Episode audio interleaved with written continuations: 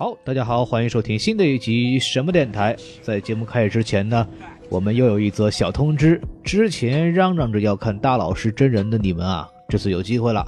三月三十一日晚上七点半，在上海的美琪大戏院将举办日本知名导演市之愈合的新片《第三度嫌疑人》的放映会。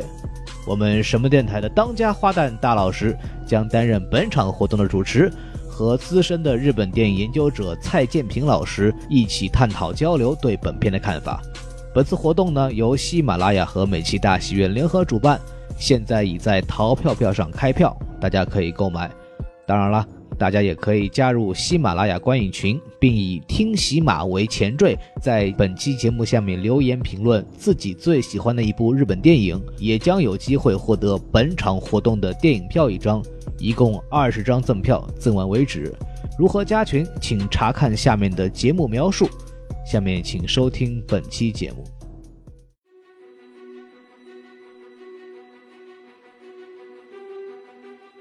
你会觉得女主她就是无坚不摧的，怎么样受伤她都不会有事儿。哎，所以这就是我觉得不合理的地方，她缺少一种紧张感。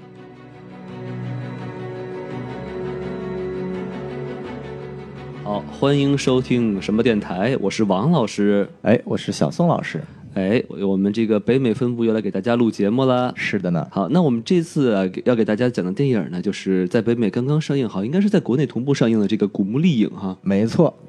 这个是好像是改编自《古墓丽影》第九部和第十部的一部电影作品。哎，这部电影的中文官方译名叫做《古墓丽影：缘起之战》。哟呵，看来是去讲这个古墓丽影这个女主她的起源故事的。哎，没错，这个电影感觉上来说，它的确是一个起源故事，因为它的这些套路和这个漫威的这个蜘蛛侠呀什么都很像。哎，对，都是在讲一个就是一个平凡的一个女孩子，是吧？然后呢，哎，平时就是骑自行车啊，是不是非常愉快？然后突然呢，哎，我靠，这个开始了《爸爸去哪儿》的故事，然后一下就变得牛逼了。是的，是的，是的，对。所以这个电影按照我们正常的套路呢，就是我们先看一看，就是目前的这个各大网站的评分情况。照理来，我们先看一下数据。这个烂番茄啊，评分不高，哦呦，只有百分之四十九。嗯，哎，这个一开始是百分之五十一，然后掉到了百分之四十九。这个我看了那个反单狗啊，我我我就发现，就是烂番茄的分很低，嗯，但是粉丝的这个打分还不错。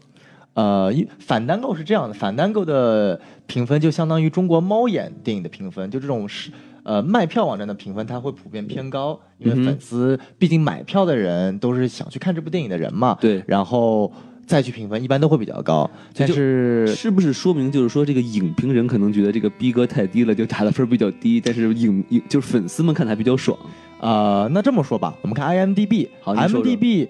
也不高，只有七点零分，这这这算正常，我觉得。哎，对，对于一部这种超级这种商业大片来说，七点零分算是一个比较正常的成绩。就是人家根本就没有把冲奥放在这个心上，对吧？哎，还冲奥呢，能能能能挣回来钱就不容易了。是，哎，国内的这个豆瓣呢，它更低。它只有六点五分，好嘛？哎，居然比国外还要再低。对，这个国外一向严苛的这个 Metascore 评分也不高，只有四十六分。哟，那这基本算是扑街了，这个口碑。哎，这就是一部标准的美国普普通通的商业大片的这一个水平成绩了。哎呀，我还挺喜欢的呢。哎哎，我感觉就是和这个同时期的，就是也是我们之前刚做了一期节目的《黑豹》相比，我真的更喜欢这部《古墓丽影》。哎，那可能美国观众跟你不一样。跟黑豹相比啊，这个《古墓丽影》才刚上映一天，理论上应该势头很猛，对不对？正红，哎，但是没有办法，上映五周的黑豹第二天，在《古墓丽影》上映的第二天，单日票房又反超回去了。好嘛，哎，现在黑豹的全球票房已经到达了十一亿美元。哎呦，美国本土票房已经超过六亿美元了，太恐怖了。哎，我们反而说一下《古墓丽影》的票房，嗯，上映三天。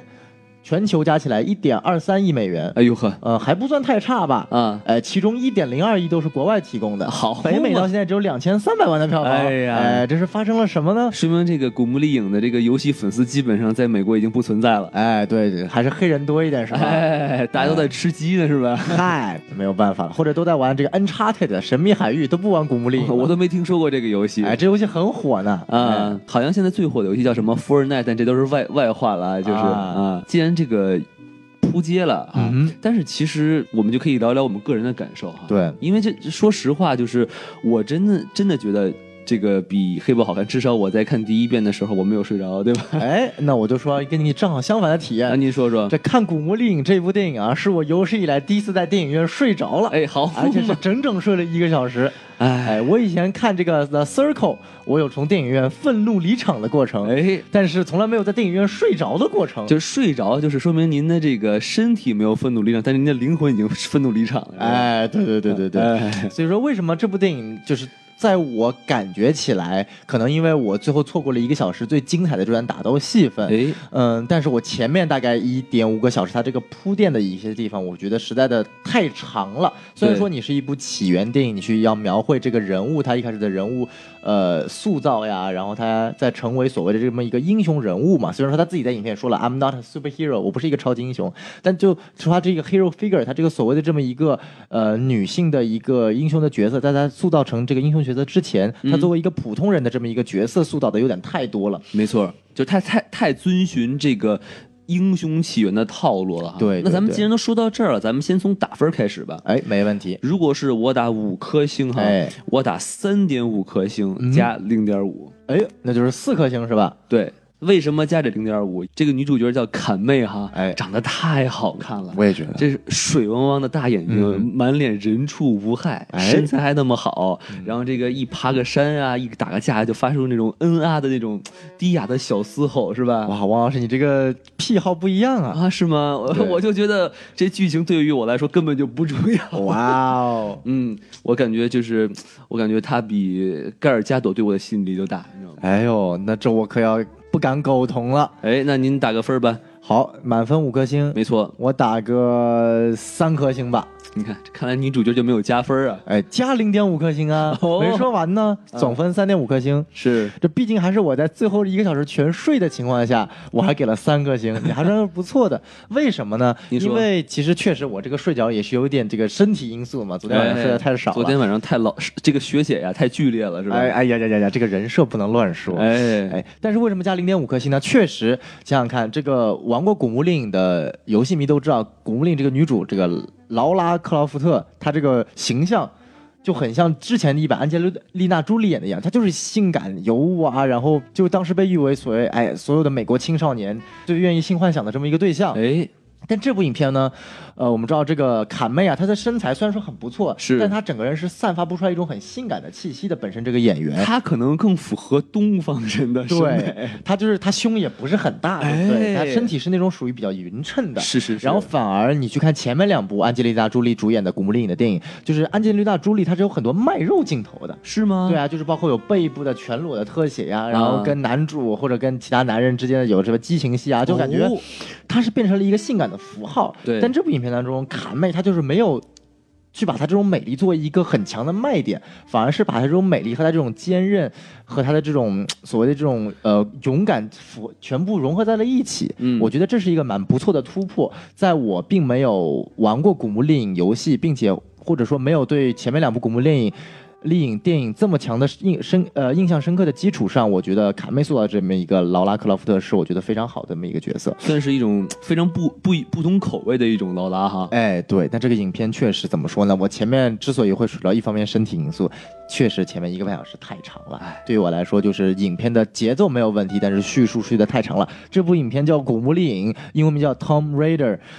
他到影片大概在最后三分之一的时候才进入了古墓，这让我觉得太漫长了。但是一直都有 reader 是不是？哎，你瞧瞧，其实刚才我想扩展一个小话题哈，哎你既然说到这个性感女神哈，你看这个，呃，这北美这边是什么安吉丽娜·朱莉是吧？。对，然后我们这边就是徐若瑄，你就会发现这个、呃、西方和东方的这个对于性感的定义就不太一样，是不是？哎，我们这边还有柳岩呢。哎，你瞧瞧，哎好，我们又说回到电影啊，说回到先电影不开车啊。嗯这样，我们今天打完了分啊，其实我们可以顺着宋老师的那个评价，就是他的这个节奏有问题，我们就可以把这部电影我们觉得哎喜欢的地方和不喜欢的地方，我们就分别来说一说。嗯那我们既然已经开始说不喜欢的地方的话，那我们就从不喜欢来开始，哎，可以，对吧？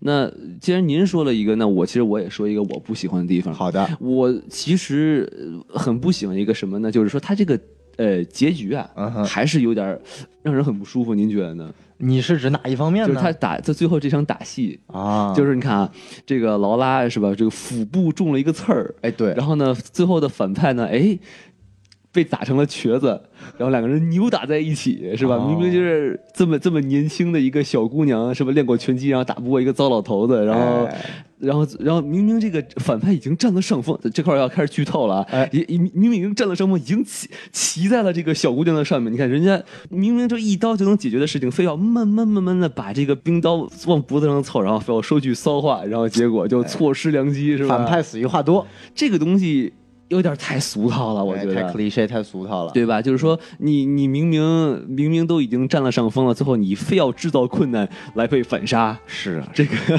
虽然说那一段呢我是睡过去的，哎，但是最后女主反杀男呃男反派那一段，我是在那一刻醒过来的。我就看到女主哎，唰一下站起身来，然后给反派喂了知道什么什么什么一个一个东西，还吃了一个鸡爪，哎，然后反派就中毒了，然后女主哎咔一下是一一脚还是一拳就把他打下了悬崖，对，掉到了一堆白骨当中了。然后还说一句骚话是吧？You mess up with the wrong family。哎，对克劳福特家族不是你可以乱搞的。哎，这个时候这个什么范迪塞尔应该跳出来，Yes, we're family 是吧 Yeah，银河护卫队也要跳出来了。We are not friends, we are family。哎哎，所以所以我就觉得，就这个，因为电影的结局很重要，对吧？你画不了一个圆满的句号，尤其是你高潮你没有到高潮，反而让人觉得人很尴尬，就会让人大打折扣这个分数。哎所以这是我很不喜欢的一个点。那前面王老师提到了这个俗套啊，哎我觉得这部影片俗套地方确实确实很多。是吗？哎，你看一开始什么这个呃，劳拉克劳福特这个找到了这个父亲的这个秘密工作室，然后哎打开了这个录像机，然后录像机他爸说。你要是看到这段视频，说明已经死了。对，这个桥段太多了，就别说以前了，马上要上映的这部《头号玩家》（Ready Player One） 里面同样出现了这个么镜头。哎，全世界这个叫 Oasis 这个方绿洲的玩家听好了，如果你们看到这段视频，说明我已经死了。这个太 cliché 了，对不对？你就不能换一种说法吗？嗯然后结果呢，他还没死，哎最后又被他发现了。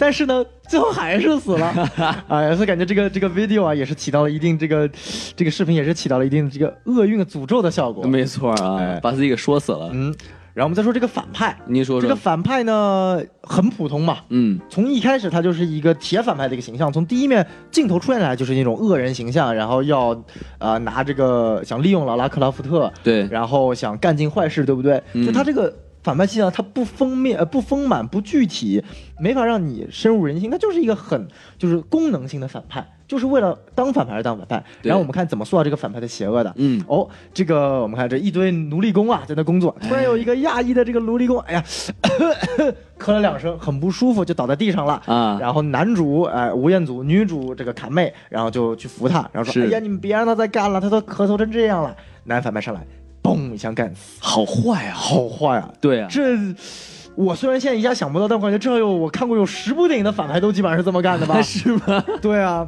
然后呢？就就就就是那个什么那个黑豹的那反派就是嘛，哎，对啊，对吧？克劳就这样这么哎，干的嘛。对对对对对对。然后我们继续来看这个反派啊，他这个不仅 cliche，不仅套呃俗套，还干了一件什么事情？这逻辑很成问题。啊，哎，一个普普通通你压抑的一个呃奴隶，咳了两声，哎你就把他杀了。是然后吴彦祖饰演的这个男主呢，他不，他造反了，哎他成功帮了侃妹给逃了。哎，然后男反呃反派看着他，留着你吧，我不杀了。就是你你是缺子弹吗？还是你这个思维逻辑有问题啊？就是人家别人咳嗽三声就被枪毙了，你这个吴彦祖因为长得帅造反都没事儿。是啊，你说你是个女反派，我也就服了。你要是个男反派，我真的是受不了。那王老师，你觉得还有什么缺点吗？呃还有一些这个不喜欢的地方，哎我们不敢说缺点啊，嗯就是这些电影其实有些地方很不经得住这个细推。嗯比如说你把这个整个这个电影来来看哈，嗯发生了什么事情呢？哎，小姑娘劳拉，嗯老爹找不着了，哎是吧？然后生死未卜，然后就本来是是要签这个字儿，就是证明他爸已经死了，对吧？继承遗产变成富二代了。对，然后回想，哎，不对，我爸可能没有死，哎然后就去找到他爸了，说，哎，老爸，你还真的就没有死啊？最后结局就把真把他的爸给弄死了，然后就回来了。哎他说：“我这个目的就是我知道老爸没死，所以我不能签这个字儿。他迟早有一天回回来找我，然后夺回我的财产了。为了当上富二代，我得先把我老爸干掉。对对对我回去名正言顺、理所应当的当个富二代。哎，就就这么展出了后顾之忧，我靠！是哎呀，这部影片看起来细思恐极啊！对啊，这个负能量好像很大的样子。哎呀，我们到底在说什么？那想明明以为二零一七年是对父亲很不好的印象，想不到二零一八年还是啊。是啊，然后这这是一个，嗯然后另外还有还有很多，其实就比如说这个弓箭打 M 四幺六，嗯这你玩过吃鸡的是吧？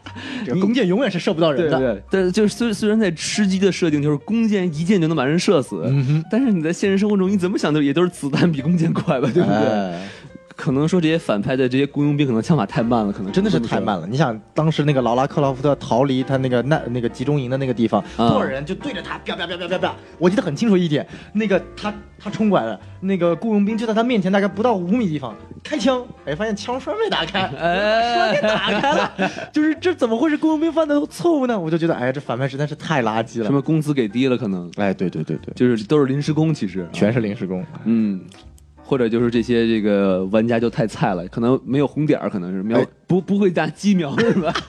哎呀，这看来我们还得多打吃鸡。哎，就就算你没有这个电脑吃鸡，可以玩刺激战场，哎，咱这波广告可以啊，可以可以可以，这是那是腾讯的还是网易的来着？好像都不是，好像是天美的，这是。哎呀，那等等等等等等等，我们不说，哎，可以。哎那你觉得还有什么呃你不喜欢的地方吗？我其实还有一点，其实挺挺挺难受哎，那那您说吧，行，就是怎么说呢？就看这部影片。就会出现一个很大的问题，就在于说，你觉得，我觉得女主就太厉害了，不是说太厉害，就是太无坚不摧了。我们看看她无坚不摧是什么意思呀？就这么说吧，中间有一段场景，就是他逃离集中营之后，啊就我觉得那一段其实问题很大。我前面也说了，就是首先这个吴彦祖没死，哎这个逻辑漏洞，是然后其次这个反派雇佣兵就在他五米处，然后一开枪发现枪栓没打开，对这个问题。这很接下来 cliché，这可以应太该算 cliché 了。嗯然后接下来一点，我觉得更 cliché 的一点就是什么？就是当哎，我们看这个。小妞经历了一个什么样的过程？首先，徒手从呃整个人没有穿任何防弹衣，就穿了一身这个马甲背心儿，哎，哎，从悬崖上跳到河里去，没事儿，哎，然后哗哗哗哗流过去，然后呢，徒手抓着嗅到的飞机，哎。没事儿，哎，爬上了机翼，这我们爬过攀攀过岩的人都知道，那个很疼的，很疼。你你摸个石头都很疼，你摸一个锈铁，我靠！天哪！然后好，你爬上了机翼，哎，然后结果机翼断了，然后你跳到了机身上面，很疼。哎到了机身里面，把手割开了之后，飞机要掉下去了，砸在了那个窗户上，很疼。是理论上都没有都没有划破，理论上总归有点伤吧。哎，然后最可怕的是什么？哎，机身它最后那个窗户掉落了，他紧急一刻拿到了这个降落伞，嗯打开降落伞，但是降落伞比较破，得慢慢飞，对不对？是然后就掉下来，唰，经过了一大片树林，身上不知道被树林刮过多少个，然后最后重重的摔在地上，一看。全身只有灰，只有土，只有脏东西，没有伤，没有血，没有裂痕。结果一看，哎呦，小肚子上有一块小小的东西被刺进去了。我说你是金刚狼的身体吗？我说我看《银河护卫队二》里面这个那个德拉克斯那个毁灭者，啊那个光头，是哎，他说他这个被各种树林扎扎这个打过来。他没事，没问题，他是个外星人设定啊。对对对对你说你一个小女孩，你全身都没受伤，我看着我都疼。你说这，你说你让我之后怎么再觉得你会受伤呢？哎，姑娘皮厚啊，哎我们这个显比较厚，哎，哎呦我的妈呀太！恶心了。所以说，他这个电影他的这个刺激感，就或者说他的一种紧张的氛围就没有，你会觉得女主她就是无坚不摧的，怎么样受伤她都不会有事儿。对，哎，所以这就是我觉得就是不合理的地方，它缺少一种紧张感，让我觉得就是这个女主不管怎么样受到的伤害，她都不会有实质上的伤害。没错没错没错。估计这个化妆师偷懒了哈。哎哎，这化妆师、特效师都有问题。是。然后如如果我再加一个的话，还有啊，还有还有，就是你就觉得特别奇怪的地方，就比如说这个劳像顺着你刚才那个剧情来说啊，嗯就是劳拉费尽千辛万苦，终于逃离了那个营地，嗯，然后呢，你你感觉你看啊，他又又飘又急就什么急流勇进，哎然后又跳瀑布，呃不是不是不是，又跳跳飞机，然后哎又跳降落伞，哎，自己都不知道飞到一个什么地方去了。然后是啊，明明都已经苟在一个树丛里面，忽然跑出来一个一个一个雇佣兵跟他打了一架，还被哎反杀了。对哎，就是哇这哥们儿你怎么找到他的？是啊，人家人家都已经是伏地魔了，你怎么找到 哎，的？对啊，人家吃鸡都伏地魔了，你才找到，这说明你开挂了，哎开了透视挂。透视挂，这得举报的，哎举报这得是举报举报哎，所以这个就很怪。哎，我也觉得，就可能真的就完全就是靠这个来引出，把他爸给引出来。哎对，哎对你调一爸就就更搞笑了，就是首先他调到了一个自己都不知道自己在是什么地方的人，对突然一个雇佣兵找过来了，然后他把雇佣兵干掉之后呢，发现远处又是他爸，哎然后远处他爸呢还逃了，然后逃到一个地方之后，他爸爬绳子爬上去了，对然后把绳子收上去了。呃女主厉害了，身上受了这么多伤，刚刚又打过一架，腹部还有伤，徒手就抓着那石头就上去了。就根本就没有手点。是啊，我就看这个，你有这么强啊？对啊，而而且就其实你你刚才说这句这个剧情，我仔细一想哈，就是这个雇佣兵其实一点意义都没有。对，就是他完全，他为什么要出来？我现在也想不明白。就比如说有一个声响引起了这个劳拉的注意力，然后发现是他爸，他跟过去，故事照样没有问题。嗯那为什么要让这个雇佣兵出现？我现在都想不明白。可能是他需要劳拉体现出来一台一对一的打戏，体现出来劳拉有多厉害。嗯，可以，可以，可以。你看前面就一直在逃嘛，感觉像一个弱鸡一样。哎，现在我不逃了，我要跟你对打。哎，哎，其实我一开始在想啊，就是这个是劳拉 literally 就是杀的第一个人，嗯然后他就应该会有一些反应，而且呕吐啊，嗯是不是？然后就感觉劳拉就是哦，我杀了，，OK，我去找爸去了，就感觉非常淡定，是吧？哎，可能他从小就有这个所谓的这个杀人基因吧。哎，可能以后就变反派了。你瞧瞧，我的妈呀！畅想一下未来嘛。哎，这这反正这个呃，宋老师还有什么不喜欢的点吗？我还真没有了。行，我觉得其实说了这么多哈，嗯但是瑕不掩瑜。我为什么还给这么高分呢？就是我得就得说说我这个喜欢这部电影的地方。哎，好，就第一点就肯定就是说她这个女主角漂亮，漂亮。这个真的就是说你你其实只看女主角儿，你我我对于我个人而言，我基本上就忘了剧情是什么了。哎你知道吗呀，肤浅呐、哎，肤浅了，肤浅了。但是其实，呃，如果你把它当成一个，就是你把它剥离开游戏哈，哎，其实这个电影还有点意思，因为它等于是说把这个古墓探险，然后呢和动作戏和解谜都融融合在了一块儿，就很像那种《盗墓笔记》的感觉。嗯我不知道你看没看过那个那个小说，《盗墓笔记》小说吗？对对对我看我看过电影，没看过小说。哎可以可以，就是就是那个感觉，就是说他把这个古墓的这个这个感觉设计的虽然有点小哈，但其实设计还挺不错的。哎他把里面的那些就是万万人坑啊，然后陪葬的那个地方呀，对吧？然后还有几个机关，其实设计的都挺不错的。嗯，然后其实那个地方看的我还挺挺爽的，所以这是这个古墓的设计还算是我一个比较喜欢的点。啊，宋老师，您有什么可说的吗？哎，我反而跟你完全不一样的，是吗我觉得那是他最大的败笔。是吗？为什么呢？因为，呃，怎么说呢？就确实看完这部电影之后，我就想到了国内的《盗墓笔记》，哎，但就是我反而觉得它就不像是《古墓丽影》的原著游戏带来的那种感觉了。哦，因为《古墓丽影》的原著游戏呢，呃，因为这部电影是取自于《古墓丽影》重启一三年重启之后的九和十两部作品嘛，没错，呃呃所改编的。那么在九这部电影，呃九这个游戏里面，它讲了什么？也是同样一个东西，他要去日本岛寻找这个所谓的这个女皇的一个尸体嘛。哎，然后游戏里面他就很注重这种所谓的神秘感和恐怖感，一种刺激感。他就是古墓丽影，他探的就是古墓的这个超自然现象。对，在游戏里，他就是有超自然现象。这个这个这个女王，或者说是这个女鬼，她就是一个所谓的一个神秘的一个巫师女巫这个形象。然后你说的这个所谓的一个千人坑万人尸啊，哎她，在游戏里面是真的有这么多骷髅在守护着这个这个这个这个这个女王，然后你需要去打这个骷髅。哎，这部电影里面，哦，这个千人坑万人尸就就安安静静的躺在那里。哎，然后这部电影电影里面把所有的所谓这个超自然的元素啊，全部都变成可以解释的。我们讲就是电影里面，呃，游戏里面是超自然元素，这个呃呃雨水啊、风沙、暴风雨啊，然后在乌云中突然来了一句。就是说，谁也不能逃过这个厄运，就看起来特别可怕，是神秘。是然后到了这个古墓里面，哎，这么多奇奇怪怪的女尸、僵尸、骷髅，你需要去打，然后你要最后面对这个老 boss。哎，那电影怎么说啊？啊，你说，这电影啊，哎，我们说这个日本的女王啊，这个神秘的女鬼碧迷糊 Himiko 啊，哎，哎，有神秘的力量，所有碰到她的人都会瞬间死亡。够邪乎的，哦，好邪乎。然后这个女主啊，就探上这个岛去找这个女王的尸骨，这个哎陵墓，然后进去一看，哎，结果发现这这根本就不是什么超自然现象吗？这就是皮肤病吗？哎，好嘛，哎，就是一个皮肤病啊！只不过这个女王本身是一个抗体，她不受伤害，但她是个病毒的载物，所有碰到她的人，哎呀就被感染了，然后就重病了，就死了。欢迎走进节目，走进科学。哎，呀，对，这太像中国的走进科学了，这种神秘感，这种游戏带来的一种。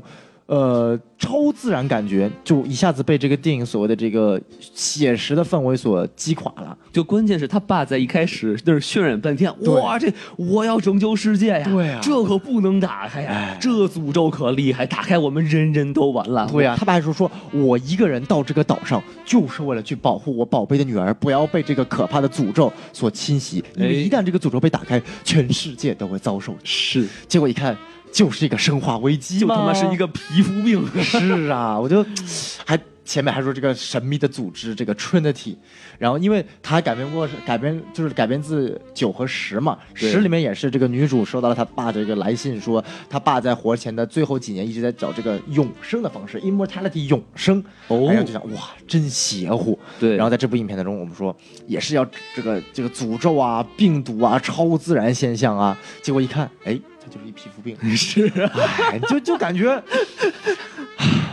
就感觉你看蜘蛛侠，就或者说漫画里蜘蛛侠是一个被蜘蛛咬了有超能力的一个一个青年，到了电影里面，他就是一个穿着蜘蛛衣的普通少年，哎，就就有这种，仿了一手好线，是哎，这 就是有一种落差感。嗯对，我觉得这可能就是对于原著的游戏迷，或者说对于这个系列有感觉的人来说，是一个比较小的冲击。是是，就就你的意思就就比如说，呃，发了一篇什么报道，什么惊什么就，曼哈顿惊现少年用蛛丝游走于摩天大楼之间，是啊 最后发现就是扒了这几根线，然后能跑来跑去，是吧？哎呀，对对，就这种，也期望太高，就导致失望越大。哎，是是，什么什么什么惊现人什么人形机器人在天空中飞翔，哎对对对对然后发现是一无人机，是吧？然后就 就各种所谓的这个新闻头条，这个爆点标题党。对对对对对，哎，就是说说明女主角的爸爸适合去做这个微信公众号，是吧？哎，对对对对。然后你看这个这个电影名都很简单啊，Tom Raider 古墓丽影。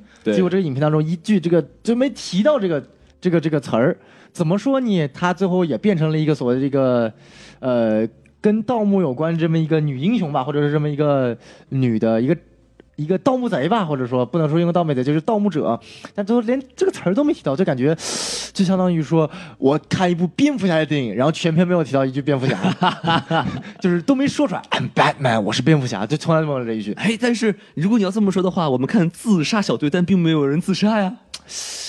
哎，说的好像很有道理嘛，哎哎，但是有被爆头的呀。是是是是。哎，等会儿宋老师，我们不是在说喜欢的东西吗？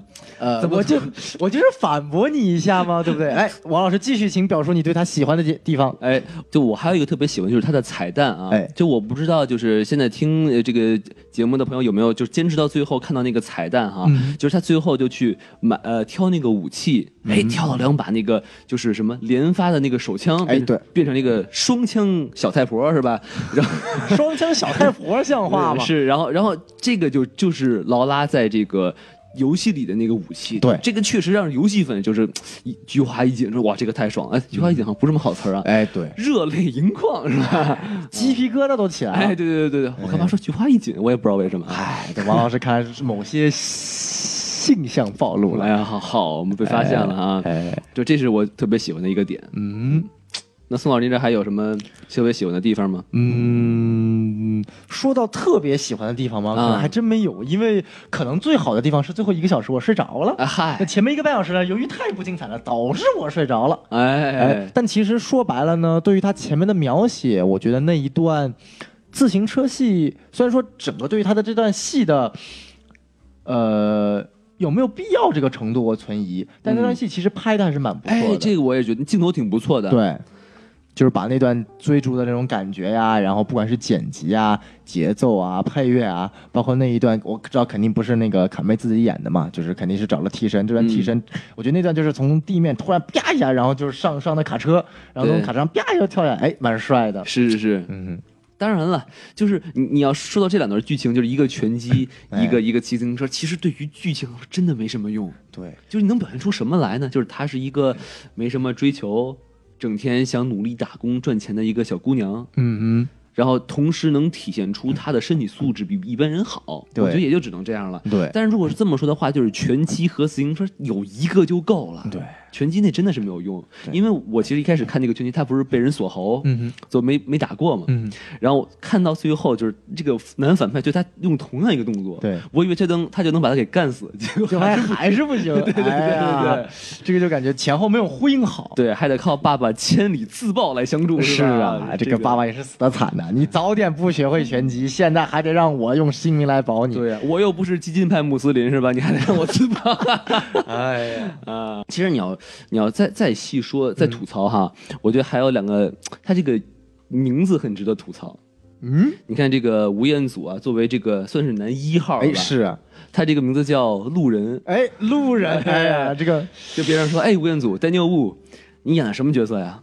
我演了个路人，哇，哎可以，连路人都可以是男一号是吧？说明这个美国电影片方啊不了解中国文化，怎么能起路人这一名字呢？对对对对结果发现他在影片中的作用嘛，后半段确实挺像个路人的，没啥作用，就最后在洞口救了一把他嘛。就是到了岛上开始搬砖是吧？对，到了岛上开始搬砖，然后莫名其妙的就造反了，造反之后还莫名其妙的没被杀，对。然后最后还再再再再再再再挖挖洞嘛，啊。把女主救起来了。那是挖矿，我操！对哎。先是搬砖工，然后。变成了矿工，对看吴彦祖晋升好莱坞之后拍的两部大片，啊。魔兽》扮那个古尔丹，不露脸。不露脸，没人认得出来是吴彦祖。第二部还当了个路人，哎，一看这个心路历程就没有景甜好，真的是，真是人比人气死人是吧？是啊，然后还有一个名字比较逗，就是这个岛叫什么？亚麻泰，呀，哎哎，王老师你想到了什么？叫亚麻泰是吧？哎哎哎呀，哎，这个是吧？哎，王这老师这个一看就是个日本岛日本岛，人家明明饭馆叫写马台嘛，对多么一个有逼格的名字。对，但怎么读都叫亚美蝶呀，是不是？哎，说说说的好像有这么一点道理，我以后再也无法直视这个岛和国家了。人家毕竟是历著日本历史上一个著名的历史古国呢。哎哎，其这个说明说明在这个为什么电影里日本电影都喜欢用这个台词，可能就为了纪念这个古文呢，是不是？哦哎，写马台，写马台，亚美。不行，我要我要正常，我不能被王老师带过去。哎，就是说这这个日本电影里的女主角是吧？嗯一看到男主角一脱衣服，哎写马台，哎，写马台，这个有点怪啊。对 对对，邪马台。哎呀，发现男主角脱的更厉害了。不行不行不行，你再弄我有这个皮肤病。哦，原来是这样。对对对对，写马台，我是写马台女皇，我有皮肤病，不要接近我。好好，可以可以可以可以可以这个可以啊。不容易不容易。行，那咱们这个这个喜欢和不喜欢呀，咱们可以先说差不多哈，对到时候可以再补充啊哎。我觉得我们其实可以联系，其实我们刚才已经结合了这个游戏哈，说了一些了，但是其实我们还可以再。聊一聊这个游戏的背景，因为毕竟这个游戏当初是就是有很多很多的粉丝很迷这个游戏的，嗯。它这个粉丝的数量啊嗯。之多都已经被载入了吉尼斯世界纪录了，都已经。哇哦。没错，就是这《古墓丽影》这个游戏啊，哎。它是就第一部是在一九九三年开始开发，然后在一九九六年开始发行。是。你想那个是什么时候？那个时候，这个宋老师一年之后才出生。哎，对我九七年的呢，这游戏比您还大一岁，你想想。是啊。然后当时就是受到了非常非常大的反响嘛，因为那个时候三 D 的游戏真的不是很多，嗯。虽然那个时候真的很糙啊。哎特别糙，对，几几个几个像素点是吧？拿这个像像素一样的对，然后脸是方的，哎，对对对对对，然后慢慢慢慢就进进步，然后他一开始啊，他第一步他是其实是以解谜为主，嗯，以动作为辅，然后就吸引了很多的粉丝，然后到时候然后他他第二部就跟中国有关了，哎，第二部叫西安匕首，哇，哎，这个其实很有意思哈，西安匕首，对，西安的匕首，哦，哎，这个可以可以看玩一玩，其实挺有意思的。可以可以然后到了第三部呢，就他就开始着重强调就是开始打了。哎，动作戏，哎，他的这个解谜色彩就越变越少了，嗯然后所以他就等于是说受到了很多老粉丝的批评，嗯就是啊我们要解谜什么的，然后反正就是一代一代延续吧。对然后到后面就可能就是有点做的越来越不好，可能到第六部就做不下去了，就对嗯，反正现在做到这个第九部，据说口碑又又是大好。对，因为一三年这个重新。这边一家公司嘛，这家公司叫 Crystal Dynamics，是开发这个《古墓丽影》这家公司的一个名字，是一家哎美国公司。它在一三年呢，等于说是重启了整个系列，把前八部的游戏全部都作废，开了一个新的系列，中文名叫《古墓丽影九》，但是美国名字就叫简单的 Tomb Raider，跟第一部的名字一模一样。对那么在这个系列里面呢，就等于说把劳拉重新设定成一个二十一二十一岁的女孩，哦从从头开始开始这个流程。然后呢，因为在一三年之前出过一款游戏，特别的有名，叫做 Uncharted，中国翻译过来叫《神秘海域》。呃，讲的是一个男的历险家，叫做 Na 呃 Nathan Drake，、哦也是讲他在四处全世界各处探险的故事。现在已经出到四部了，等于说是整个系列已经完结了，就叫 Uncharted 的整个 collection 整个系列《神秘海域》系列。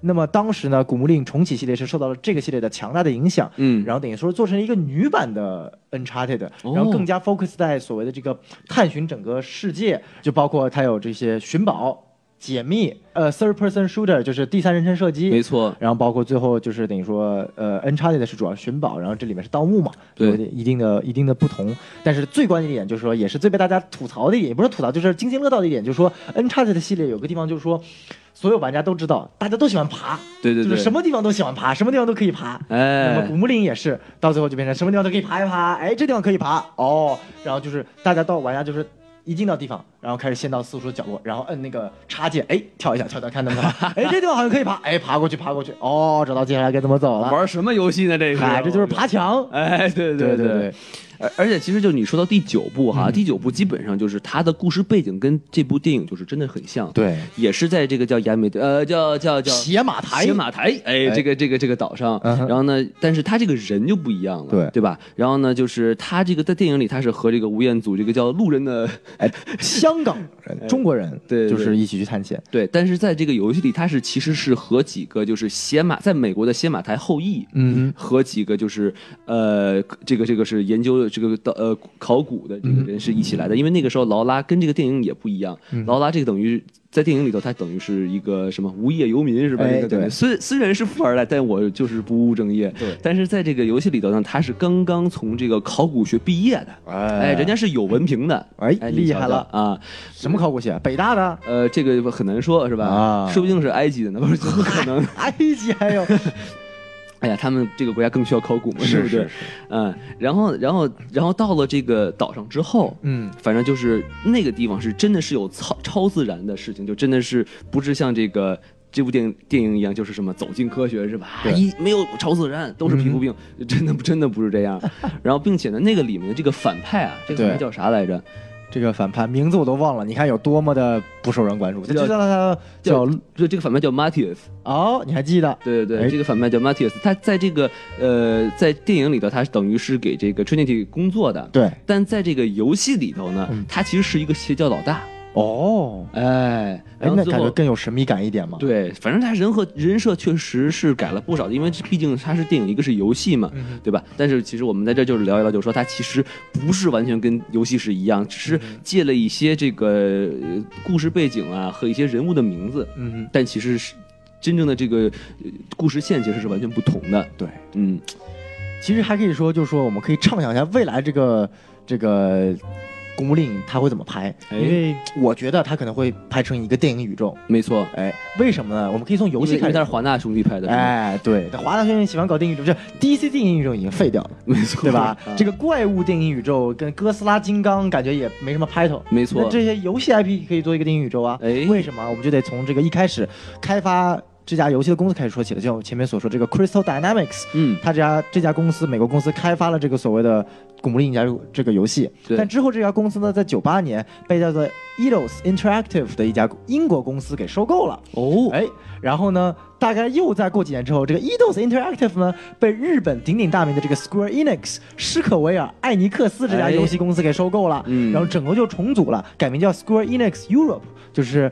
呃，欧洲 Square 呃斯科维尔伊诺克斯这么一个工作室，然后呢重新去开发它的这些古墓丽影的游戏。对但在在这个所谓的这么一个原来的这个 Eidos，现在这个 Square Enix Europe 这个公司体系下呢，有这么几个 IP 嗯，很有名，您说说，最最著名的就是古墓丽影系列，哎，然后第二个叫 Deus Ex 杀出重围系列。哦，听过这哎个，，第三个，哎，前几年也改编出过电影，也改编的特别差，这个《杀手四七》嘛，Hitman，哦，这非常牛逼的游戏，那个杀手游戏。光头是吧？哎，光头，哎，就是光头，然后穿着个西装到处杀人的这个。没错没错，第四个就是什么呢？神偷 Thief，、嗯神偷也是一个系列游戏，他们都是一些二呃第一人称 RPG 呃第三人称 RPG 的游戏嘛。对，然后等于说，当时在一五年的时候，就是这部影片的一个制片人就说，他当以后就想，因为反正这家公司这个游戏公司也跟华纳合作，到时候华纳可能出来一个电影宇宙，把杀出重围、杀手、神偷和古墓丽影这个女主劳拉克劳福特放在一个宇宙中。我，不是吧？哎，是的，所以这就是为什么可能会把这个《古墓丽影》中的这个神秘超自然元素给去掉，因为如果加上这个超自然元素，这个世界就太奇怪了。哎对对对对因为其他人全都是这个所谓的精英杀手啊，或者什么什么什么之类的，你突然来了一个哇，呃，幽灵、鬼怪、僵尸，一下子就就感觉就很分离了。原来这是下一部大戏啊！哎然后等几部作品合在一起，我们一起走进科学，是吧？是啊，但如果这部影片票房不佳，很可能之后的项目就落汤了。就是而且是从目前来看，可能确实是有点惨，是吧？，哎，你想想，当时这个华纳去年拍了一部超级大烂片，虽然说我跟王老师都觉得还不错的，这个嗯《King Arthur 亚瑟王斗兽争霸》。哎，这中文起起的确实挺难听的，对哎对，明明叫《斗剑传奇》嘛，然后就是亚瑟王斗兽争霸，原来是准备拍成七部曲的，好嘛讲，这个亚瑟王的故事，结果拍了嗯第一部，血亏，然后就这个项目直接就流产了。哎，那部电影的配乐多好啊，是吧？是啊嗯。王老师到现在上班开车还用了这首配乐哎，真的是呢！我有时候我提神就听他那个配乐，哎，反正在这里真的把这个叫叫亚瑟王的这个配乐推荐给大家，真的挺不错，你们去嗯听一听，对的很牛逼。记住，不是零五年的那部亚瑟王，是去年一六一七年的这部亚瑟王斗兽争霸的配乐，没错非常非常不错。里面还有贝克汉姆哦，哎，对，贝克汉姆稍微演了一个反派的小军官，对对对，出镜不到三十秒，嗨，够了，够了。没错没错。其实你说到这个呃放眼未来啊，嗯我倒如果他们真弄一个游戏宇宙的话，哎。我很期待把这个《刺客信条》给融进来，哦。然哦，后夫妻俩一起来。嗨，这个迈克尔·法斯宾德和这个凯文一起来是吗？对对对对可以对，可以可以，那还得这这还得就是穿越时空了是吧？是是是，很不错多有意思是吧？然后俩俩人在戏里戏外都是两口子，等一下，这个《刺客信条》游戏的版权方好像不是一家是吗？不是一家不是一家，好像是育碧的是吗？对育碧的 Ubisoft。哎，看看这个华纳有没有这个想法，把这个都做做在一起。哎，期待一波，期待一波。哎，可能这个项目成型的时候，两个人就已经分手了。哎，我的妈呀！盼点好，盼点好啊！哎，可以。哎，那提到法莎和卡妹嘛，哎我们可以说一下，就说，呃，法莎前几年演了这部《刺客信条》，也是游戏改编的。对哎现在卡妹也来演了。嗯哼，那么，卡妹本来这么一个演员，其实她说是，其实她的可以说他的明星影响力还是很大的。为什么没错？她比法莎好的一点在于，他拿过奥斯卡呀。啊，他拿过奥斯卡吗？哎，他拿过奥斯卡最佳女配。哦，什么电影呢？哎，这个叫《The Danish Girl》，哦，就是那个当时那个小雀斑男扮女装的这个丹麦女孩。是是是，哎，呃，他还曾经主演了这个科幻中的哦。特别牛逼的一部电影《机械姬》，哦，演一个机，演一个机器人，哦，人工智能 AI，哎是是是，也演的特别特别好。嗯，然后呢，去年呢演了一部叫做《Tulip Fever》郁金香狂热里面，卡妹也出演了女主。是。哎，这部电影里面她跟呃新蜘蛛侠里面演的小绿魔，就跟 Andrew Garfield、安德鲁加菲尔德那个蜘蛛侠电影里面演的小绿魔演了一对夫妻。哦，哎，然后呢，其中间有一段非常非常非常，嗯、怎么说，您说说，激情戏啊！哦，激情，哎，这个卡妹完全的全裸，哦而且是露点出镜。厉害了，很厉害哇，这我必须得看一看啊。哎呀，王老师，你看看你，哎，给你多大一福利啊！听说你喜欢卡妹。可以可以可以，对，所以说卡妹这个演员呢，也是很拼，为了这部电影疯狂增肌增重啊！可以说当时看过她一个视频，她背部肌肉，哇天呐，简直比我前面的二头肌都要猛！好猛。哎，就感觉卡妹确实为这个角色还是很拼的。而且他以前确实是那种有点婴婴儿肥那个梗，对胖嘟嘟的那个小脸蛋儿，然后这一下就变成一个尖下巴了，确实吃了不少苦。嗨，嗯，对对对，希望孔老师跟他学习一下啊。哎，是孔老师说说不定孔孔老师跟他学习一下就能演路人了，是不是？是啊，哎，跟吴彦祖争一争，还是有希望的。嗯，哎，吴彦祖这个八字胡，我觉得看的也是蛮有意思的。是是哎，这吴彦祖其实很说句题外话啊，嗯。感觉有点老了，感觉哈，哎，他这部影片中所有的角色都感觉有点显老，就是皮肤都有点黝黑，然后做的比较有糙有。点松弛的感觉啊。对，然后其实说白了，吴彦祖他一开始塑造的这么一个糙大汉的形象还蛮不错的。嗯嗯，嗯。就是包括醉酒啊，但他其实其实人物动机也不是很完美，就是你看，哎，他老爸也死了嘛，对，然后就莫名其妙就为了点钱就陪女主踏上了这场死亡之旅，是。然后就莫名其妙的帮女主，然后最后自己知道他老爸真死了，感觉也嗯没啥触动，掰掰子位，就是说他这个吴彦祖第一次登场就是拿着一把喷子哈，哎，然后呃肉就从那个上面掉下来了。我让我第一想就是雷神三，就是那个女武神，哎也是是吧？喝着喝着，biu 啪掉下来了。对对对对这个太像了。对嗯。好，那咱们这个电影就说差不多了。对，我也觉得咱们今天把整个故事的剧情，然后《古墓丽影》这个电影的游戏这个系列，然后包括我们觉得这部电影所谓的我们觉得的一些喜欢和不喜欢的地方，跟大家分享了一下。然后没错最后也聊聊卡妹这个人物，也哎扯了一下说这个系列未来的走向怎么样。哎，非常感谢大家，就是一直听到这里哈。哎，呃，并但是最最重要、最需要感谢的就是大家对这个我们什么电台一直的厚爱啊。嗯所以说，如果听到这里还没有加我们这个微信公众号的朋友，那一定要加我们的微信公众公众号 S M F M 二零一六 S M F M 二零一六，其实是能听得很清楚的，对不对？是啊哎，然后呢，并且就我们还有我们的官方微博啊，就是这个呃什么 FM，也希望大家来关注一下啊，上面会推送我们最新的节目，还有我们的一些抽奖信息。所以我们真的已经很久久很久没有抽抽奖奖了，但是万一抽奖了呢，对不对？对呀你就中了呢，对不对？对呀、哎有精美的丰厚的大礼包等着你哦。虽然我们都不知道是什么，但是一定很精美哦。是啊，孔老师的拥抱一个呢，孔老师的秀发一根呢，孔老师的香吻一个呢。这个我们就还是算惩罚吧，这个。嗨 啊，呃，并且就是说，我们这个微信粉丝群啊，之前这个清了一波是吧？哎。现在又要快满了，吧？是啊。所以大家刚才我们刚说的这个微信公众号，大家赶快扫下面的这个二维码加入我们的粉丝群，不然真是一满啊，嗯，那就开二群了啊。是啊，又 要开二群了，哎，好，那咱们这期节目先录到这里啊，没问题。谢谢大家，拜拜，拜拜，么么哒。么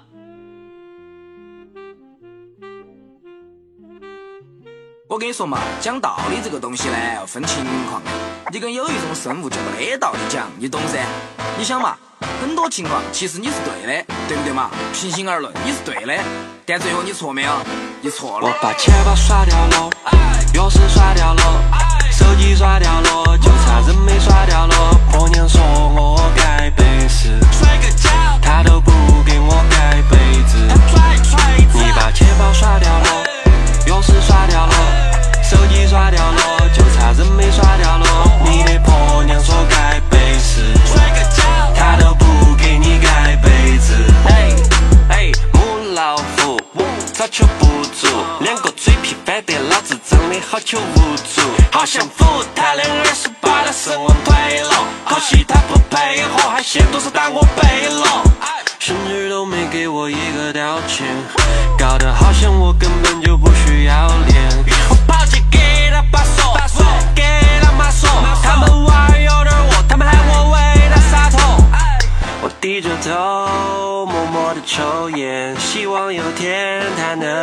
收敛，收敛了他那个连死活要的脾气，不然真会抑郁，不是在打比喻。我把钱包刷掉了，钥匙刷掉了，手机刷掉了，就差人没刷掉了。婆娘说我该背时，摔个跤，她都不给我盖被子你把钱包刷掉了，钥匙刷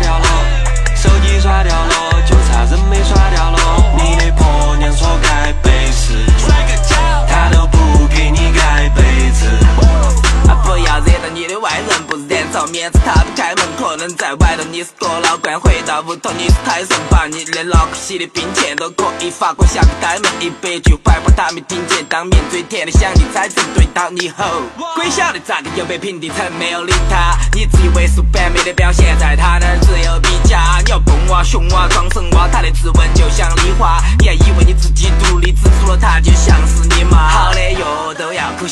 再宽的路也堵车。面不是真的，是猪的，最凶的老虎都是母的。惹毛了收拾你，想收拾土鳖。像唱起那首歌开头是一二三四五的。我把钱包甩掉了，钥匙甩掉了，手机甩掉了，就差人没甩掉了。婆娘说我该赔是，甩个脚，她都不给我盖被子。你把钱包甩掉了，钥匙甩掉了。手机刷掉了，就差人没刷掉了。你的婆娘说该背时。